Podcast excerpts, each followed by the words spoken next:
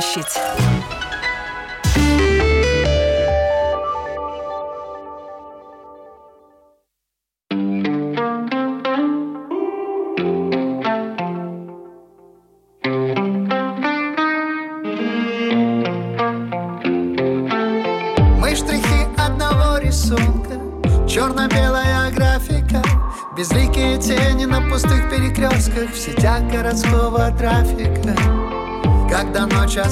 Остановит свой взгляд На созвучие сказанных слов Поминутными мутными формами в воздухе.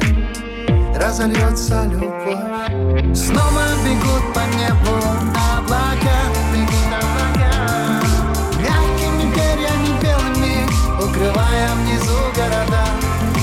В этих районах мы скроемся наверняка. Сердца не разлучит Никто никогда, Мы все те же, что месяцем раньше?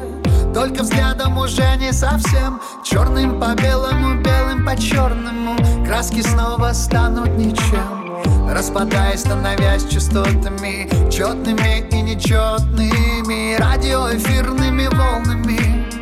Нас кто-то встретит еще. Снова бегут по небу облака. Укрывая внизу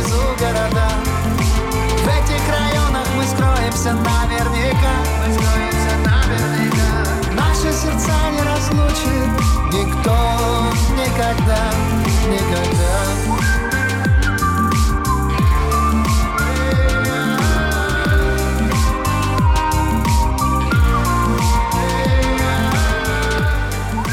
8 часов 7 минут. Домская площадь продолжает свою работу на волнах латвийского радио 4. Давайте продолжим и поговорим о злостных нарушителях дорожного э, движения.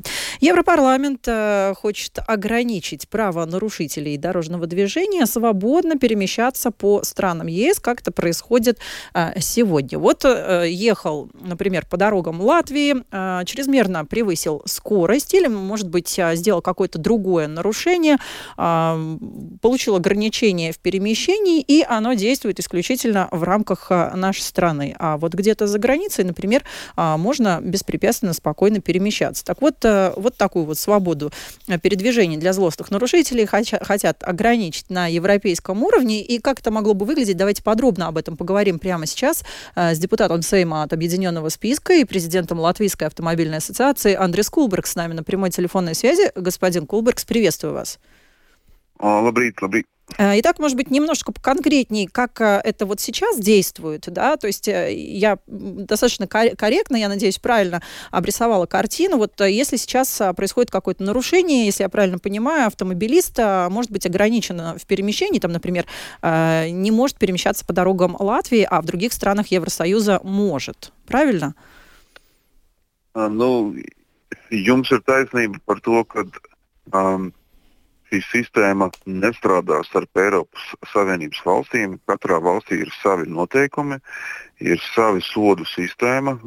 Gan tā ir kā punktu sistēma, gan tā ir kā šī tiesība atņemšanas sistēma, cik drīkst pārkāpt. Uh, šeit šī gadījumā uh, Eiropas, te, Eiropas parlaments gribēja un grib ieviest vismaz šo smago sodu gadījumā. Smagos sodus viņi domā šī gadījumā 50 km/h pārsniegtu ātrumu. Piedāvājums tam otrajam lasījumam, viņu, viņuprāt, ir arī tos 3, varbūt nevis 50, bet 30 km/h pārsniegšanu atņemt tiesības, un šīs tiesības atņemšanas uh, fakts būtu reģistrēts uh, konkrētu dienu laikā visās Eiropas Savienības dalībvalstīs. Tātad, nu, ja jūs pārkāpāt uh, Kiprā, jūs nevarēsiet braukt arī Latvijā, vai jūs pārkāpāt Vācijā, jūs nevarēsiet braukt Polijā. Visur darbotos šis te, tiesību liegums. Nu, tas ir solis tuvāk tam, kad beidzot šīs sistēmas harmonizēt savā starpā, bet nu, tas ir grūts ceļš, jo jāsaprot, ka katrā valstī ir šī sava nu, arī punktu uzskaits sistēma, piemēram. Nu, šīs attiektos vairāk uz tādu smagu pārkāpumu gadījumu. Uh, bet nu, mums jāsaprot, piemēram, mums vienā valstī ir Latvijā tur astoņi punkti, tev jau ir uh, kritiski, un pēc tam tiek atņemtas tiesības, piemēram, uh, citā valstī ir cita sistēma. Uh, nu, tas, tas ir tas pats stāsts, uh, kas uh, Eiropa nav harmonizējusi arī uh, jautājumu par automašīnu nobraukumu, piemēram. Nav, nav šīs vienotās datubāzes par automašīnu kilometru nobraukumu. Jūs nopērkat mašīnu no, no Vācijas, un jūs nezināt uh, nobraukumu, jo šo nobraukumu sistēma um, nav sinhronizēta visā savā starpā. Tāpat tās par tehniskām apskates uh, veikšanu un, un, un uh, līdzīgiem fakt, faktiem. Um, tā kā um, nu, vēl piemērs par tām tiesībām, um, aizbraucot piemēram uz Sardīniju, Itālijā. Uh, Uh, tur praktiski visas Sardīnijas uh, uh, salas ietvaros, nu, pat uz lielākām uz, ielām un, un, un kalnu serpentīniem ir 40 km/h zīme visur, nu, bet vietējie brauc minimums 90-100. Ja, tā ir norma viņiem pārkāpt tur. Nu, šie, šādā gadījumā viņiem arī būtu jābūt jāvēršās ļoti drastiski ar, ar savu policijas darbu. Nu, katrā valstī ir šie savi principi. Nu, tas ir apsveicams ceļš, kad ir šāda iniciatīva. Es saprotu, ka šo uh, iniciatīvu un šo likumdošanas uh, ieviešanu uh, būs jāuzņemās jaunajam Eiropas parlamentam, kas nāks uh, jūlijā pie varas. Tad būs vēlēšanas, jo šo viņi nepaspēja iziet. Es saprotu, ka nākošais sasaukums ir tas, kas pārņems šo un spriedīs tālākos lasījumos, kā viņi ieviest. Большое спасибо. Благодарю э, господин Кулбергс, депутат Сейма от Объединенного списка, президент Латвийской автомобильной ассоциации. Андрес Кулбергс подробно о том, как, э, я цитирую, могла бы быть гармонизирована э, система наказания и ограничения в э, движении нарушителей, злостных нарушителей дорожного движения. Может быть, коротко э, я расскажу переведу, что в настоящее время а, закон действует таким образом, что если а, человек значительно нарушил правила дорожного движения, например, превысил скорость более чем на 50 км в час или какие-то другие тяжкие нарушения, которые подразумевают под собой э, изъятие прав, ограничения на передвижение по дорогам конкретной страны, то это ограничение перестает действовать, как только ты э, пересекаешь границу этой страны и, скажем, скажем, нарушив где-нибудь э, на Кипре, и вот у тебя отняли права, например, на, на Кипре, то э, приехав в Латвию, ты опять сможешь э, перемещаться. Ну и наоборот, например, в Латвии нарушил, поехал в Польшу, беспрепятственно ездишь. Вот сейчас э, перед Европарламентом стоит такая задача, чтобы вот это вот пространство гармонизировать, но здесь есть ряд а, сложностей, а, потому как не во всех странах, опять-таки, выровнена эта система, например, штрафных пунктов. И, например, если в Латвии за 8 пунктов уже можно э, лишиться прав, то, например, в других странах дело обстоит иначе. Кроме того, нарушение скорости движения тоже очень сильно отличается э, как законодательно, так и таких вот негласных разных, может быть, проявлениях. Вот, а, в частности, господин Кулбергс упомянул пример Италии, Сардинии, где на вот этом горном серпантине везде официально стоит знак 40, но местные жители, пренебрегая им, едут 90-100, и это, в общем-то, считается такой э, негласной нормой. И их, собственно, за это не штрафуют. Вот. И э, вот перед Европарламентом стоит такая задача, чтобы а, всю эту общую европейскую систему упорядочить, чтобы закон действовал везде одинаково. Задача эта непростая, но она уже а, будет лежать на плечах а, Европарламента нового созыва. Вот такая вот инициатива. А, спасибо еще раз нашему эксперту Андресу Кулбриксу, напомню, президенту Латвийской автомобильной ассоциации, который рассказал нам чуть более более подробно, как это могло бы выглядеть. Ну а сейчас 8 а, часов и 15 минут а, в рамках программы «Домская площадь. Финансовый блок» с Ольгой Князевой.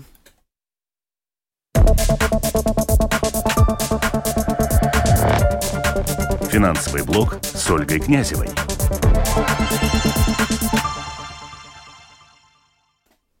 Приветствую Ольгу Князеву в нашем эфире. Оль, доброе утро. Ну, э, насколько мне известно, сегодня нас ждут хорошие новости про СГД. Хорошие новости – это то, что мы любим, а тем более, что они так редки. Да, привет, Настя и все, кто нас слышит. Э, хорошие новости не только про службу государственных доходов, но и про наши любимые банки.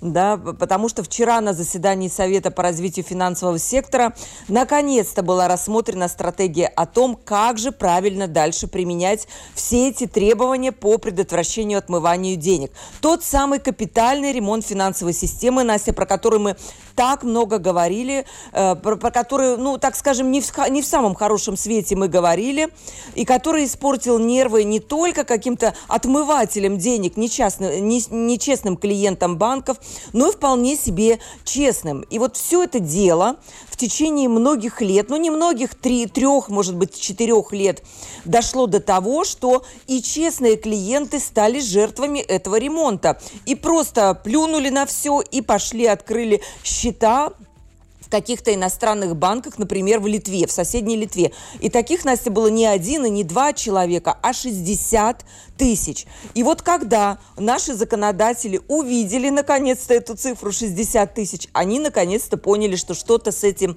несчастьем надо делать. Ну вот я напомню нашим радиослушателям, ну что происходило до сих пор. Ну, банкиры не скрывали, что наши латвийские требования по предотвращению отмыванию денег одни из самых жестких жестких в Европе. И бизнес, собственно, когда с ним говорили, рассказывал, что нигде такого нету. Нигде банки так не относятся жестко к своим клиентам.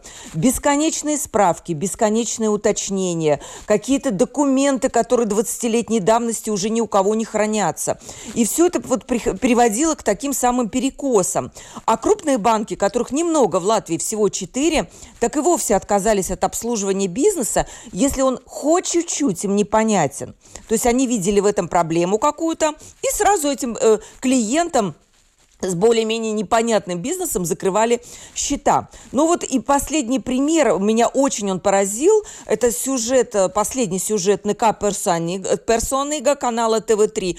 Там рассказывалось, что на прошлой неделе Банк Латвии направил письмо руководству всех коммерческих банков, в котором предлагалось улучшить отношение к клиентам и уменьшить количество проверок. Я подумала, как же так, неужели Банк Латвии проснулся? Но в итоге что же оказалось? Оказалось оказалось то, что посольство США а все-таки тоже эту ситуацию обнаружила и э, возмутилась. Оказалось так, что американцы, инвесторы, которые хотели открыть бизнес в Латвии, они не стали это делать, многие из них, потому что банки у нас вот такие строгие, и пострадали эти самые американские инвесторы, они были недовольны что они не могут начать бизнес в Латвии из-за большого административного бремени. Видимо, они какой-то, не знаю, там рассказали свое видение ситуации в американском посольстве, и американские, американское посольство направило, видимо, письмо какое-то там Банку Латвии, и тот отреагировал. Ну, ладно, раз уж американские граждане нажаловались, то это произошло то, что мы ждали. Ну, как, собственно, это будет решаться? Сейчас перейдем уже к службе госдоходов.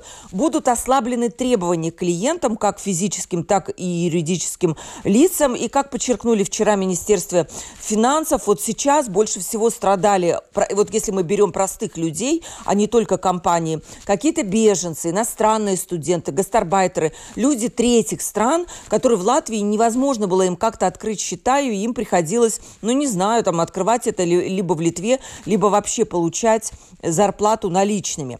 Еще одна хорошая новость, с которой ты начала, Настя, это служба госдоходов. Настя, иногда приходит письмо от службы госдоходов. Есть такой момент, когда ты вздрагиваешь, ох, пришло письмо. Письмо счастья, да, э, в кавычках. Но, безусловно, из таких органов э, всегда несколько волнительно вскрывать конверты. Да, или вот электронное письмо.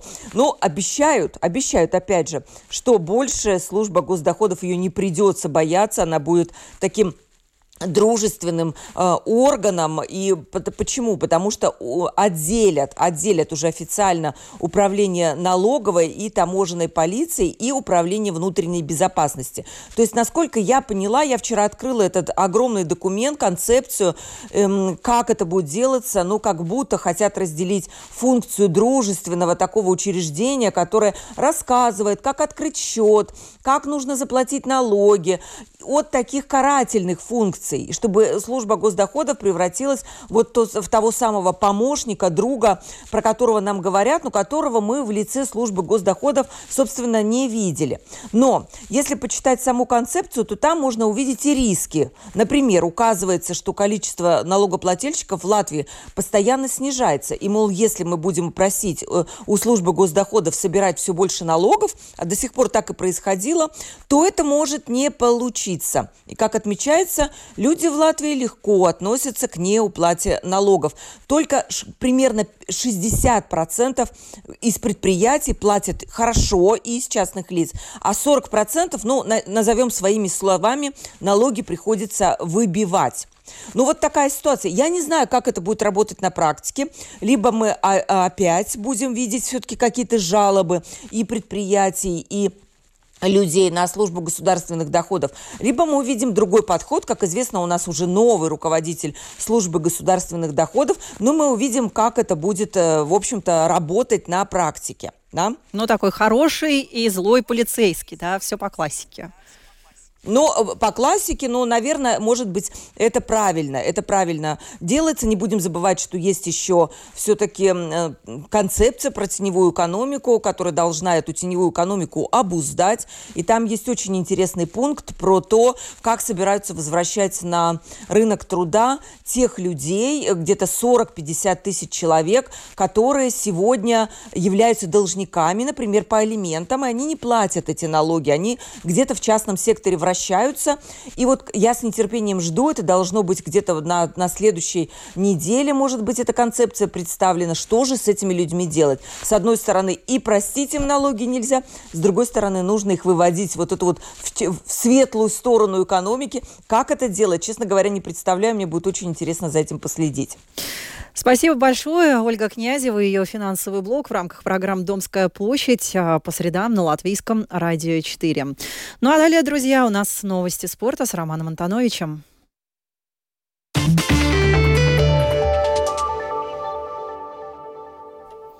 Ну и приветствую в нашем эфире Романа. Доброе утро, Рома. Итак, а, ждем Доброе. от тебя самые свежие новости из мира спортивных событий. Ну, эта новость на самом деле уже несколько дней э, насчитывает, но то, как она обрастает подробностями и возможным развитием событий, э, просто вынуждает говорить о ней сейчас, и еще долгое время мы будем это обсуждать. Я говорю о бое Тайсон Фьюри Александр Усик, который отменен. 17 февраля должен был состояться этот поединок в Саудовской Аравии.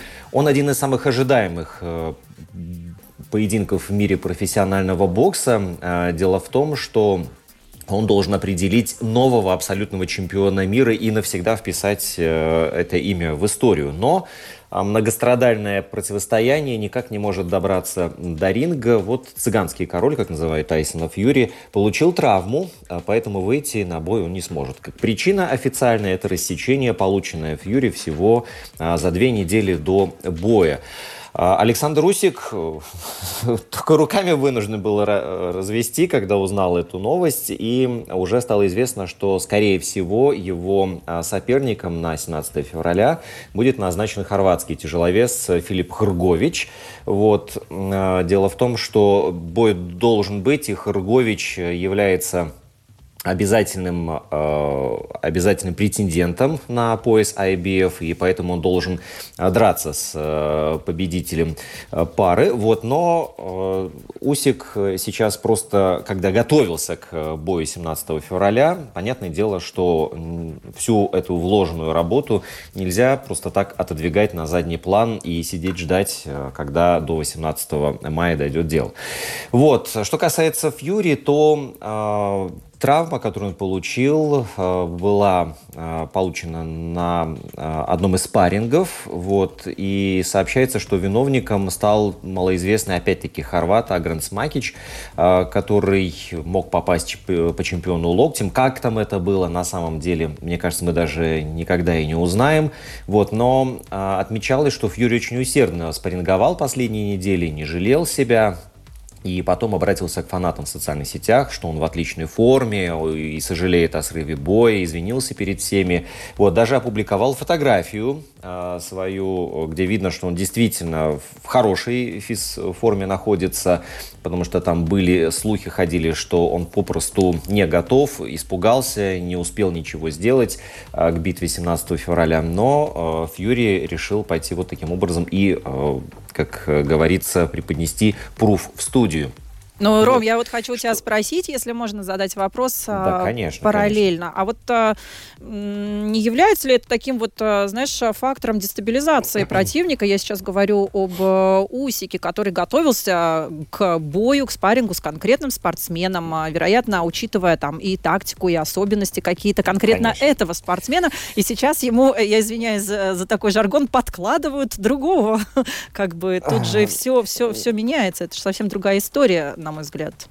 Ну, это да, но я думаю, что для Усика Хорват, которого предлагают, ну, не будет столь грозным соперником и опасным и серьезным, как э, Тайсон Фьюри, да. Вот, к тому же, то, как Усик сейчас э, говорит широко в прессе о том, что, что он почувствовал после переноса боя по шкале от 1 до 10, вот как он пошутил, минус 17. Его вообще не волнует, э, что, что там происходит. Тайсон, мол, привет, брат, не бойся, я не оставлю тебя в покое. Вот настрой настрой украинского боксера. Бой этот перенесен на 18 мая, но а, когда я узнал э, о том, что бой отменен э, и, скорее всего, будет перенесен, первая мысль моя была о том, что же с Майрисом Бредисом, потому что у него с Апитаей должен был быть э, бой как раз-таки перед поединком Фьюри-Усик. И что теперь? Оказывается, там тоже в стане Мариса Бредиса все всколыхнулись, быстро выяснили, что им нужно будет делать дальше. На 18 мая также перенесена эта битва. Вот, так что э, Майрис сейчас... Вот ему, мне кажется, обиднее всего даже, потому что э, к бою с Апитай он уже вошел в, на такую финишную прямую, когда весь его план, весь его распорядок дня настроен, вот как раз-таки нацелен именно на этот поединок. Там высчитано все до секунды, что когда Майрис должен делать, когда он должен кушать, когда он должен вставать, сколько движения на тренировке, ну, я так говорю, э, на самом деле, сколько он должен движения на тренировке произвести, чтобы быть просто в идеальной форме как раз к этому поединку. И вот сейчас вот такое ощущение, будто мне кажется, каждый человек это испытывал, когда хочешь чихнуть, и вот почти чихнул, но этого не произошло. Вот сейчас вот это ощущение вот у всех э, боксеров.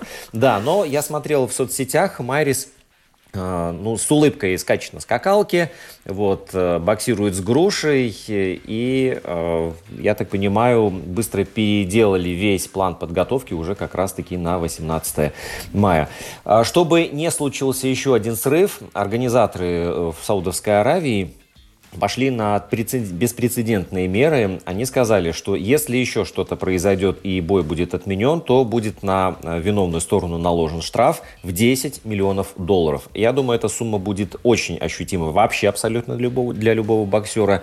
И все спортсмены попытаются все-таки добраться до поединка без приключений.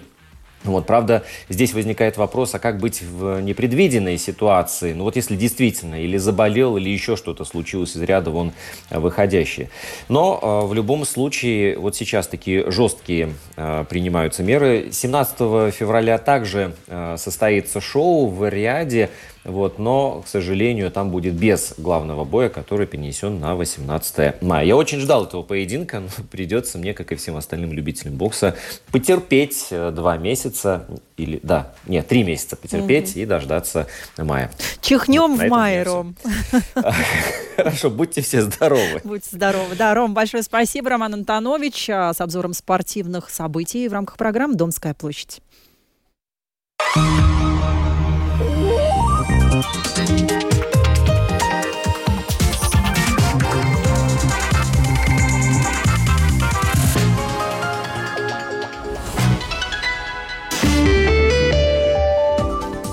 Домская площадь продолжает свою работу на волнах Латвийского радио 4 до 9 часов утра. Мы вместе с вами в прямом эфире поговорим а, сейчас о судьбе маленьких а, сельских а, школ.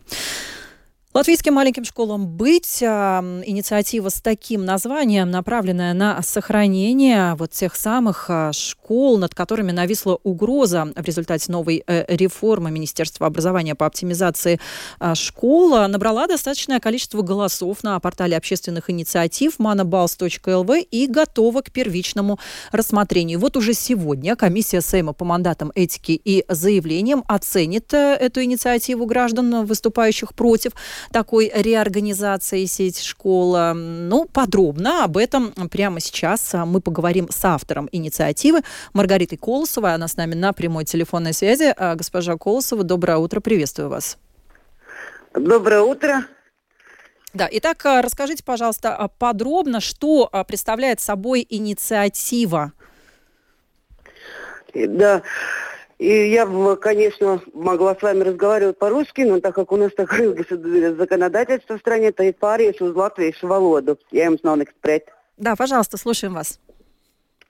Jā, nu, lieta jau tāda ir, ka ir Latvijā iz, izglītības ministrija izveidojusi reformu, pēc kuras spriežot, ka liela daļa lauku mazo skolu tiek slēgtas. Un, uh, reforma ir balstīta uz attālumu starp skolām, par, starp par skolēnu skaitu klasēs. Un, uh, Īstenībā jau tas tiek darīts tāpēc, ka izglītības ministrijai ir jāceļ skolotājiem algas, viņiem nav par ko viņas celt un uz mazo skolu rēķina, iztaisot tās, viņi vēlas tādā veidā papildināt to budžetu un celt tiem skolotājiem algas, bet taisnību jau neviens nesaka. Un, kā mērķi nu, izsaka tādu, ka grib, lai skolēniem paaugstinātos zinību kvalitāte. Угу. Я коротко переведу. Да, госпожа Колосова говорит а, о том, что а, нынешняя реформа, которая пытается внедрить Министерство образования, по большей части она учитывает расстояние между школами, количество детей, учащихся в классе, и вот э, за счет оптимизации планирует таким образом решать вопрос зарплаты учителей. И вот как раз-таки за счет закрытия развития маленьких школ. Таким образом, этот э, как раз-таки бюджет может быть э, пополнен. Да, ну, э, я так понимаю, э, Маргарита, что вы пытаетесь сместить акцент э, с такого э, количественного подхода, да, если мы говорим о количестве учеников в классе, э, расстояние между школами, на более качественный, и в рамках инициативы предлагаете э, рассматривать все-таки успехи школы, а не то, сколько там человек, э, например, учится. Jā, un uh, vēl viens no tādām, tādiem faktiņiem, ja, kurš, ir, kurš nav ņemts vērā reformā, mums ir uh, paziņots, kāda ir jābūt, kādam skaitam jābūt minimālajam klasēs, bet maksimālajam skaitam vienā klasē nekur nosacījums nav. Un uh, vēl tāds jautājums, kā tā, tam bērnam no mazās lauku skolas var būt lielas problēmas integrēties lielajā Un uh, vecāki tieši tagad lauku skolās, kuras ir zem tās reformas, tiek apakšā, ir uztraukti par to, ka lielajās skolās tam bērnam var uh, būt saskarē ar bulingu. Vēl tas arī ir tāds punkts, kurš netiek ņemts vērā.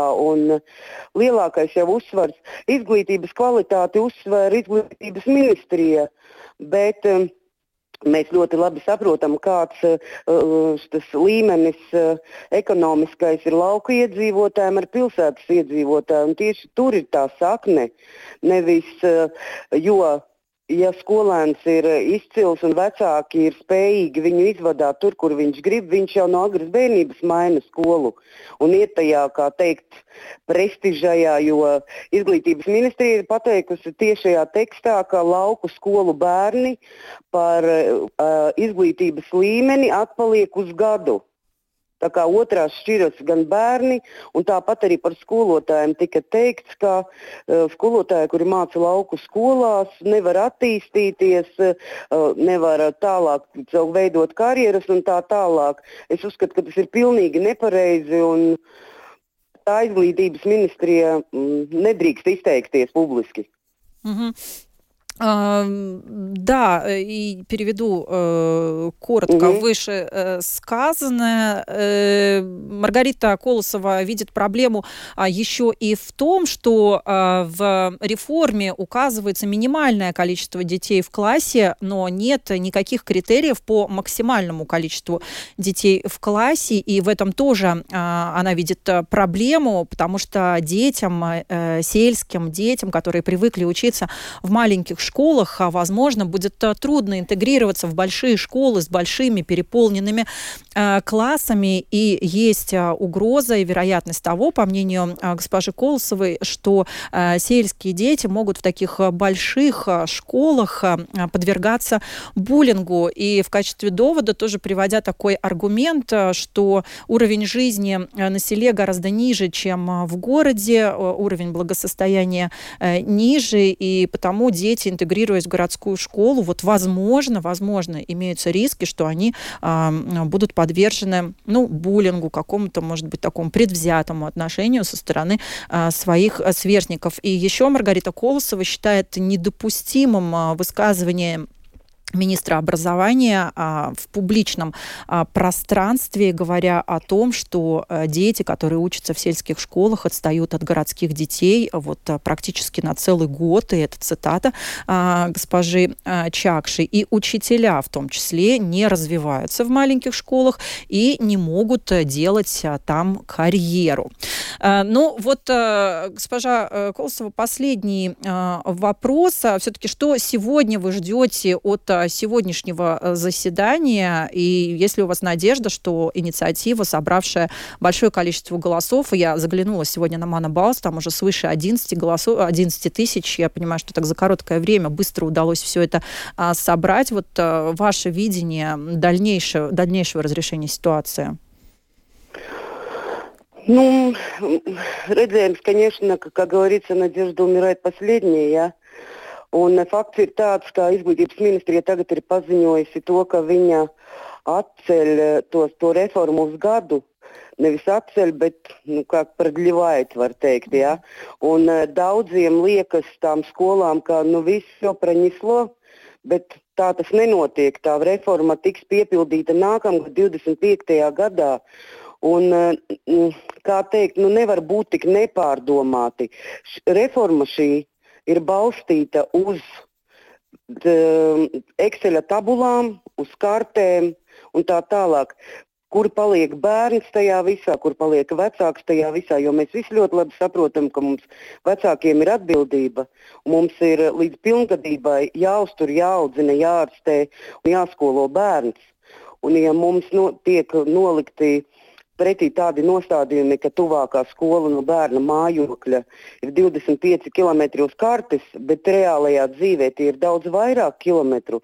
Jo dažam labam bērnam līdz tam lielceļam, līdz pieturai jāiet kilometri enti ar mhm. kājām. Mm. Tas netiek ņemts vērā pilnīgi. Mm. Un mēs gribam, lai mūs sadzird, un es ceru, ka cilvēki šodien atnāks, laiks, protams, ir бурвīgs, бринщикс. Да, погода, ну... погода способствует тому, чтобы люди сегодня пришли и поддержали в 12 часов 30 минут. Сегодня у Сейма запланирована акция протеста против закрытия малых сельских школ. Я благодарю Маргариту Колосову, автора инициативы, направленную на сбор подписей против закрытия маленьких сельских школ школ. Инициатива, это, напомню, а, собрала уже свыше 11 тысяч голосов, ну и, соответственно, вот э, передана на первичное рассмотрение в Сейм. И как раз-таки сегодня комиссия Сейма по мандатам этики и заявлениям оценит эту инициативу. Автора инициативы Маргарита Колосова благодарю за интервью. Ну а далее у нас простыми словами.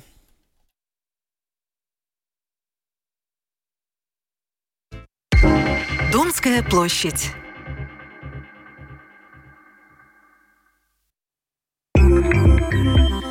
Простыми словами.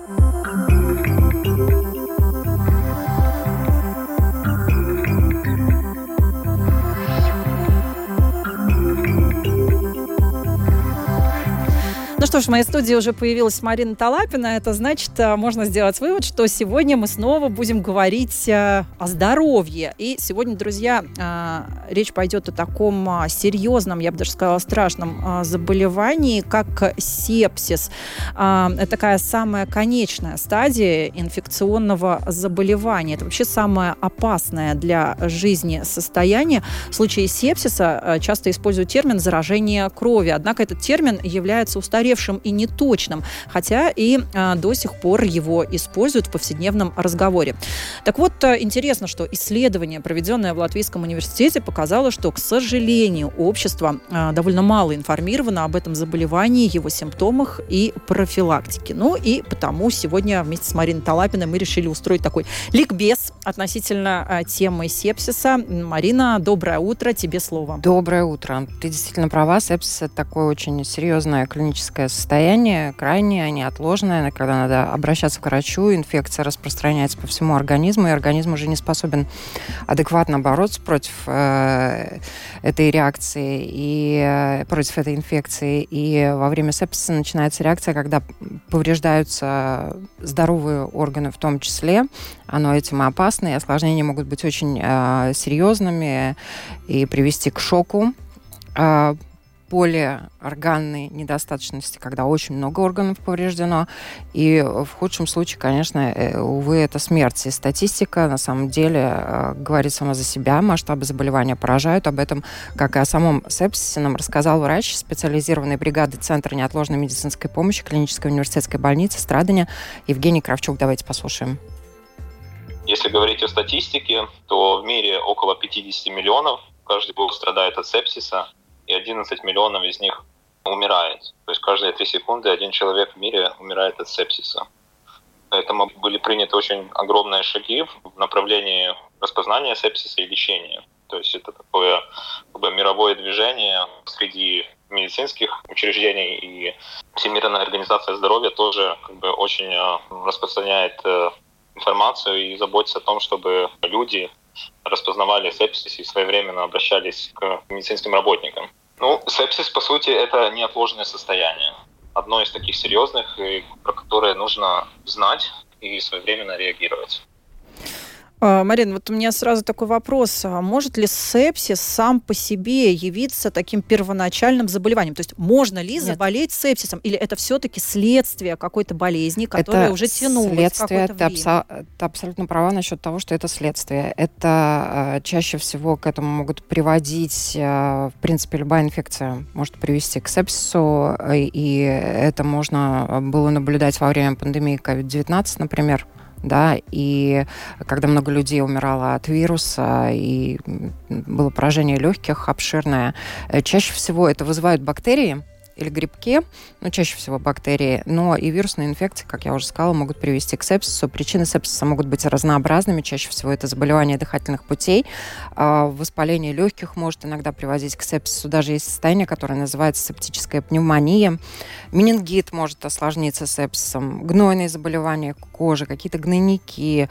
абсцесс может привести к сепсису, если ждать, например, что сам пройдет э, и никак на него не реагировать, не обрабатывать ранки и так далее, вот это все может э, стать отправной э, точкой и гнойное воспаление в районе лица, внутри носовой или горловой полости, на голове очень опасны они могут осложниться менингитом, и, соответственно, менингит тоже может привести э, к сепсису. Воспалилась десна, например, э, да, не прореагировали э, вовремя, или прополоскали, там, она опухла, покраснела, дискомфорт, но не болит. А на самом деле, ну, у каждого свой порог чувствительности, у кого-то не болит, а гнойная реакция все равно развивается, воспаление все равно там развивается, ткани разлагаются, так скажем, да, и и это организм, конечно, очень наш мудрый, да, он может до какой-то до какого-то момента все это локализовать, держать, пытаться с этим бороться, но в какой-то момент может э, прорыв произойти, и, соответственно, абсцесс вылиться может тоже в э, сепсис, и в отделении интенсивной терапии, например, больницы Страдани, через приемный покой Центра неотложной медицинской помощи поступает около 13-15% э, от всех больных это пациенты с сепсисом, это больше тысячи пациентов в год. Это часто пациенты из социальных центров, лежачие, с инсультом. Это могут быть пациенты с травмами, э, сложными переломами, открытыми переломами, после неправильного лечения. Э, с ожогами, например, да, каким-то образом немножечко неправильно подобрали терапию или самолечением занимались. И в итоге Но вот... на самом деле звучит э, жутковато. Тут э, всегда оказалось, что сепсис это что такое действительно по-настоящему серьезное, что-то очень это сильно действительно запу- серьезное. запущенное. А тут э, вот э, гляди-ка, mm. даже там, не знаю, элементарная какая-нибудь кровоточивость десен, не знаю, воспаление десны какое-то может привести вот к таким серьезным последствиям. Но вот как ну, конечно, на всегда первых, на первых порах распознать симптомы и вот насторожиться? Ты знаешь, я должна сказать, что развиться таким образом э, может далеко не у всех, слава богу, да, это действительно сложное э, такая, такое заболевание, да, и э, я пару слов скажу о группах риска, да, которые в первую очередь должны э, держать руку на пульсе, если у них э, потом, вот, которые симптомы, мы с тобой переговорим, э, и, и надо сразу обращаться к врачу. Э, во-первых, э, надо выделить группы риска. Люди, которые больше подвержены сепсису, это люди старше 60 лет, малыши младше одного года, беременные женщины, люди с хроническими заболеваниями легких, э, сердца, печени, сахарным диабетом, с ВИЧ-инфекцией. Конечно, люди, которые находятся в отделении интенсивной терапии. Также люди, у которых удалена селезенка. Э, если инфекция попадает в организм человека, у этих людей из этих групп, которые я назвала, может развиться именно сепсис. Когда надо обращаться к врачу, чтобы не пропустить сепсис, человек должен вот осознавать, во-первых, что он э, находится в этой группе риска, у человека что-то из вышеперечисленного, если если на это не обращать внимания, не лечить, это может привести к сепсису, и можно выделить несколько вот симптомов, и у человека сепсисом может быть э, например, невнятная речь, спутанное сознание и еще ряд симптомов, о которых э, мы также спросили доктора Кравчука. Очень часто родственники пожилых людей обращаются ну, к врачу или э, за советами, говорят, ну вот как-то мне не нравится его состояние, какой-то он странный, либо ведет себя по-другому, либо не отвечает на вопросы, говорит медленно. То есть это такой симптом, который может показать, что уже нарушение сознания происходит. При сепсисе может быть сильный озноб, либо очень сильная мышечная боль, э, либо лихорадка, повышенная температура. Самый очень из э, серьезных симптомов это отсутствие мочеиспускания в течение всего дня как и у пожилых людей, так и у, маленьких детей. То есть э, э зачастую у молодых родителей спрашивают, писает ли ребенок, мокрый ли памперс. То есть если в течение всего дня у младенца не выделяется моча, то это очень серьезный э, симптом этого сепсиса может быть сильная одышка. Иногда э, люди описывают чувство приближающейся смерти, то есть ощущение, что вот настолько все плохо. Ну и из таких объективных симптомов это бледная кожа э, или пятна на коже, э, синеватость ну, конечности. Ну и на самом деле, конечно, еще, еще страшную вещь скажу, теряют каждого четвертого пациента, да, которого привозят с сепсисом, но на самом деле есть методы профилактики, и один из них это э, те самые прививки, о которых многие э, так некоторые скептически относятся, но они на самом деле предотвращают заболевания инфекционные, соответственно, э, заболевания не доводят до сепсиса. И второе, элементарная гигиена. то, что касается вообще гигиены э, рук, э, то 200 лет назад в Венгрии было сделано открытие благодаря акушеру-гинекологу, который решил исследовать, почему умирает много младенцев и рожениц. Он стал наблюдать за врачами, которые принимали роды, и обнаружил, что врачи не мыли руки после одних родов, сразу ушли принимать роды у других. И этого врача-акушера звали Игнац Филипп Земельвейс, венгерский врач э, акушер, профессор, даже получил прозвище «Спаситель матерей» за то, что обнаружил причины родильной горячки, и он же один из основоположников асептики, да, внедрил в медицину практику мытья рук э, и инструментов э, хлорной водой, и, и это на самом деле было не так давно, только 200 Буквально лет назад. 200 лет назад, да. какой кошмар. И еще, конечно, сейчас трудно представить, что э, врач не моет руки и, или не обрабатывают э, места укола, и также было э, приблизительно в те же времена предложено другим врачам дезинфицировать использовать инструменты, чтобы снизить риск сепсиса. И сейчас поэтому активно все, кто может и где это возможно, переходят на одноразовые инструменты, одежду и так далее. Э, все направлено на снижение рисков сепсиса, поэтому сегодня гораздо меньше людей погибает от сепсиса. Вот такая приятная новость в итоге. Ну что ж, спасибо большое, Марина Талапина. Подробно о таком заболевании, как а, сепсис. Ведь, а, друзья, выяснилось, а, выяснил наш Латвийский университет с помощью своего исследования, что очень мало людей, к сожалению, в обществе вообще владеет информацией об этом заболевании, его симптомах и профилактике. Но мы вот этот пробел с Мариной Талапиной и постарались устранить. Ну что же, продолжим. А, ну, правильнее сказать, выходим мы на финишную прямую. Но прежде чем попрощаться, друзья, я, конечно же, проанонсирую и другие программы, которые выйдут в эфир Латвийского радио 4 сегодня, 7 февраля, в среду. Фоныч.